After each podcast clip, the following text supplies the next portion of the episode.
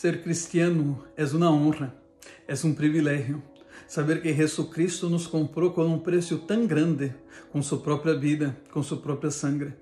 Então, aunque queiram perseguir-nos, aunque queiram burlar de nossa fé, nadie pode nos detener.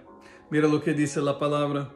En cambio, no es nada vergonzoso sufrir por ser cristianos. Alaben a Dios por el privilegio de que los llamen por el nombre de Cristo. Alabe a Él porque te fuiste llamado por Él.